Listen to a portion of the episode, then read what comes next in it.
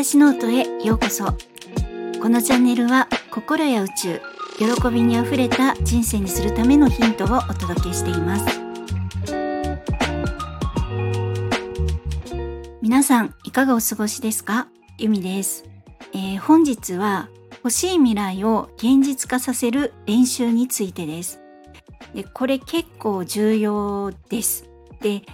なんだかなかなか現実化しないっていう方は是非参考にしてみてください。えー、ここ最近ですね私はこうめちゃめちゃ自分に向き合っているので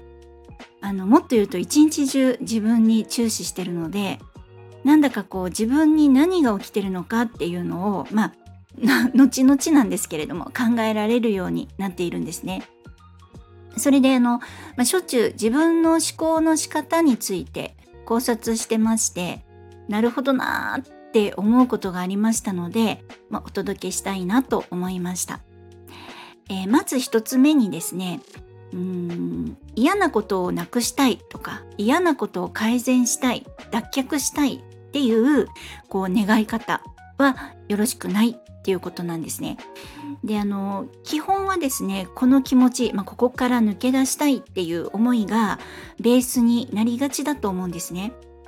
例えばもう一人は寂しいからパートナー欲しいとか、まあ、経済的に苦しいとか上司の当たりが辛いっていうあと私だったら電、ま、あの通勤電車に満員電車に乗りたくないっていうところですね。でこれを例えばもう一人は嫌だからパートナーが欲しいとか本当にこの上司がムカつくから部署移動したいもしくはしてほしいとかこのままじゃ余裕がなくて辛いからもっと稼ぎたいとかですね。でこの思い方だと発信源があの嫌っていうところからになっちゃうんですね。あの大元が嫌っていうところ。なので、えー、自分が発してるこう発信してるエネルギーというか、まあ、波長というか波動周波数がない足りない辛いとか嫌っていう層からっていうことになるんですね。こうまあ、層っていうのはあのミルクレープみたいな段々の層をイメージしてみてください。この低いところからの発信低い波長波動のところからの願いの発信になってしまいます。でそうすると同じこう波長のものが引き寄せられてしまうのでなかなかポジティブなことを願っても大元が嫌からの発信なので、まあ、叶いに、叶いにくいっていう感じになってしまうんですね。まあ、これ、自分調べですけれども。で、ではどうすればいいかっていうと、まあ、完全にですね、ただ、こうだったら嬉しいな、楽しいな、大好きだな、みたいな感じなの。鳥かごの歌みたいに願うっていう感じです。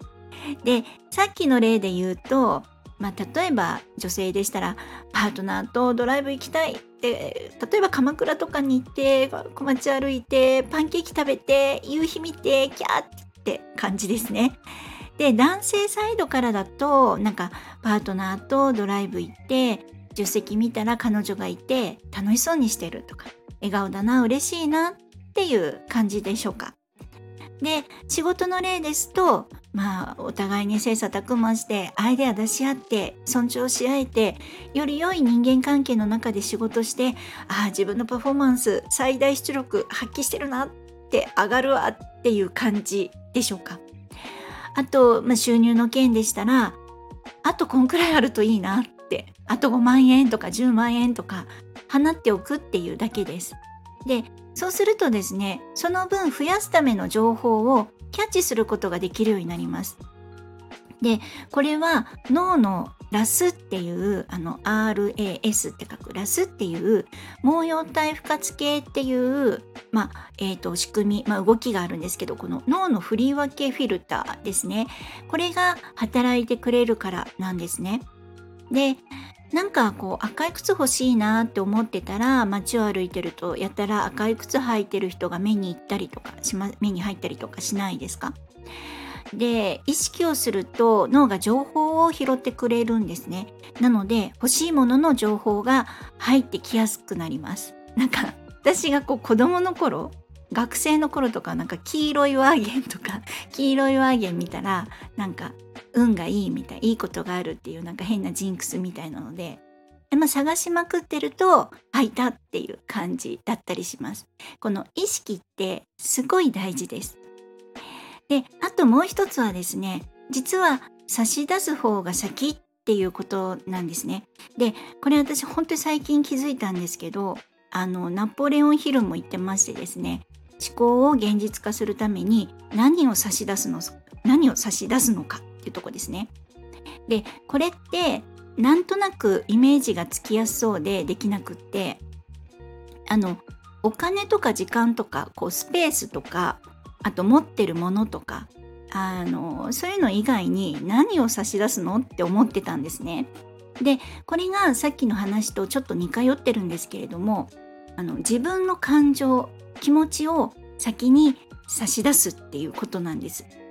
あのよくこの思考が現実化するっていうところではあの願いが叶った時の感情で、まあ、臨場感でとか言われてますしあの先日の私の配信でもお伝えした内容なんですけれどもまあ願いが叶った時の気持ちでいるっていうところなんです。ただ一人きりの時にその願いが叶った時の感情っていうとなんかこう演技っぽいっていうか舞台っぽくなっちゃって なんか難しさ感じる人もいると思うんですね。私すごい難しかったんですね。なんかなかなかそんな気持ちになれないわっていう現実と乖離しすぎみたいな感じだったんですけれどもまあ先ほどの例で言うと誰かと話す時にいつでもその願いが叶った時のちょっとハッピーな自分だったらどんな発言するだろうっていうことなんですね。で例えば先ほどのパートナーの例で言うとまあ、自分は愛されてて守られてて幸せな休日を過ごせて美味しかったね楽しかったねっていう気分なわけですから誰かと話す時に、まあ、あのスーパーのレジとかコンビニとかでもですね、まあ、お友達とか上司とか家族とかでもああ楽しかったっていうエネルギーで人と接することができると思うんですね。本当だったらっていうのもありますしその気持ちだったらです。で仕事の例でもなんかあなんか一緒に仕事しててめっちゃいい影響もらっててやる気出るわってところからいつも発言するっていうことなんです。でもっと分かりやすく言うとですねもう本当に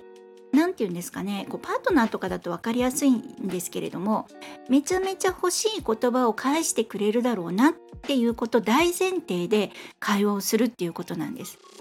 まあそんな返事を返してくれそうな相手じゃなかったとしてもです例えば苦手な上司否定ばっかりする上司だとどうせ何癖つけてくるだろうなってこう思いながら報告連絡相談に行ったりすると思うんですけどそこをぐっと軌道修正してなんかいいじゃんいいじゃんすごいいいと思うよこれさすがだねっていう言葉が上司から返ってくるっていう大前提のイメージで話しかけるんですね。まああのそんないい言葉ってもうほぼほぼ返ってこないんですけど思った言葉が返ってこなくて、まあ、仮にハートブレイクしても自分のマインドが欲しい返事が返ってきた時の波動で接するんです。もう常にですね。でこれは恋人とか夫婦関係でも全く同じで、まあ、結構ですねあの多分嫌な返事返ってくるだろうなって思いながら打診することとかないですか？でそこからアプローチしちゃダメなんですよね。例えばなんか女性だとこれ欲しいなとか誕生日プレゼントにこれ欲しいな買って欲しいなとかって思ってでも絶対「えこんなの？は?」とかって言われるんだろうなって思いながら「ね誕生日プレゼントにこれ欲しいんだけど」って言っちゃダメってとこですよね。なんかいいじゃんいいじゃん似合うよとか可愛いよとか分かった任せとけっていう返事が返ってくるっていうところをイメージしながら実は誕生日プレゼントにこれ欲しいんだけどっていうお話をするアプローチをするっていうことなんですね。もう本当にいいよって返ってくる大前提のエネルギーで話しかけるんです。もう仮にうまくいかなくてもやっぱり嫌な返事が返ってきてしまったって言っても自分には本当はマイナス全くないんですよね実は。あの相手の返事がネガティブな返答だったとしてもこちら側としてはいい気分で話しかけたかどうせダメだよねっていう気分で話しかけたかっていう違いだけなんです。でそこでこっちがいい気分で話しかけたのにいい返事が返ってこなかったからって言ってそこで損することって絶対ないんですよね。なので損しちゃったっていうマイナスのエネルギーに自分が傾かなければいいっていうことだけなんです。でどうせダメだろうなっていうエネルギーでことを起こしたり願ったりしてもどうせダメだったが返ってきてしまいます。であのこれ欲しいのとかこうしたいのとかこんなのがいいのっていう、まあ、2歳児とか3歳児とかのエネルギーで願ってみるっていうことなんですね。で損はしないです。で傷つきもしないです本当はですね。で傷ついたって思ってしまうのはそこに期待があるからなんですね。こうして欲しかったこういう返事が欲しかったっていう期待です。で期待がなければ傷つくこともないです。傷ついたらああ期待してたかもって思ってみてください。で思考の仕方が変わればきっと願った世界世界が叶い始まる始めると思います。で毎日練習ですね。であのスポーツ選手だってこう英会話だって日々練習してどんどん積み重ねて上手になっていくと思うんですね。であの私学びの先生にですねよく「魔法はないですよちょっとずつです」って本当に一歩ずつもう1ミリずつですと教えてもらいました。で宇宙へのお願いも日々の練習で上手になっていきます。思考の使い方もですね。でそんな世界を私も構築中です。で、えー、ぜひ一緒に見つけていきたいって強く願ってます。今日はそんなお話でした。えー、本日も最後まで聞いてくださり、本当にありがとうございました。皆様、いい一日をお過ごしください。ではまた。